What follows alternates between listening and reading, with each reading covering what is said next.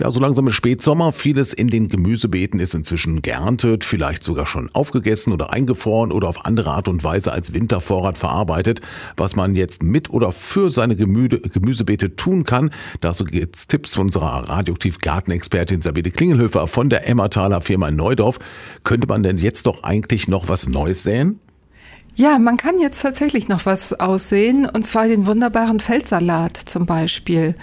Also da, wo man jetzt andere Salate, Kohl und, und ähnliches schon abgeerntet hat, da kann man jetzt das Beet nochmal frisch machen, die Reste raus, schön feinkrümelig machen und dann Feldsalat aussehen oder auch Spinat. Das geht auch noch.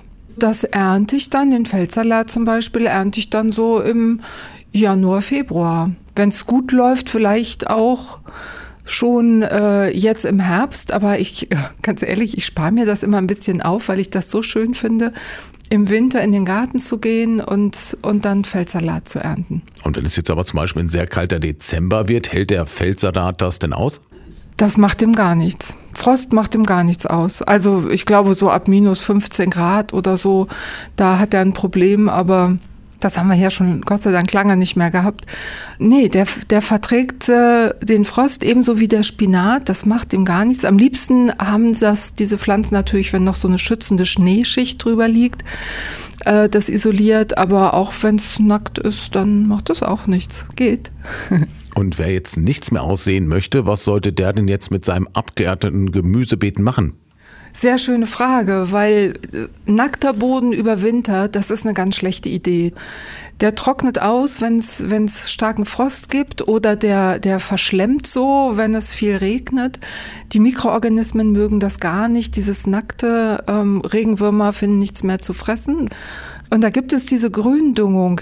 Das sind Pflanzen, spezielle Pflanzen, die man aussehen kann, die den Boden einfach bedecken, tiefgründig lockern, was wir im Weserbergland ja auch gut haben können mit unseren schweren Böden. Und die bedecken eben den Boden mit dieser schützenden Pflanzenschicht. Und das friert unter Umständen im Winter ab, je nachdem, was man nimmt. Aber trotzdem sind die Pflanzenreste ja immer noch da und schützen den Boden. Und im nächsten Frühjahr brauche ich die nur abbrechen, was da noch zu sehen ist und kann dann ganz normal meinen Boden bearbeiten. Holt man sich mit einer solchen Gründüngung denn keine neuen Ungeziefer oder eine Unkrautplage in den Garten? Nein, im Gegenteil. Im Gegenteil. Das sind, äh, in der Regel sind das Pflanzen, die, die schnell wachsen. Also gerade wenn man im Herbst, da gibt es so spezielle Mischungen, die kriegt man im Gartenfachhandel. Wenn man die aussät, dann bedecken die ja den Boden und dann können Unkräuter eher weniger sich ausbreiten, als wenn ich den Boden nackig liegen lasse. Also es ist auch eine gute Vorbeugung gegen Unkraut. Und was liegt zurzeit sonst noch an für Beete oder den Garten? Ansonsten braucht man im Garten jetzt gar nicht viel machen. Man kann alle Stauden, alle Sträucher und so weiter, die braucht man dieses Jahr überhaupt nicht schneiden, die bleiben stehen. Die schützen den Boden und sind auch Quartier für alle möglichen Tiere, die da überwintern können, seien es Igel oder Erdkröten oder Insekten und so. Und die freuen sich. Die freuen sich sehr, liebe Leute.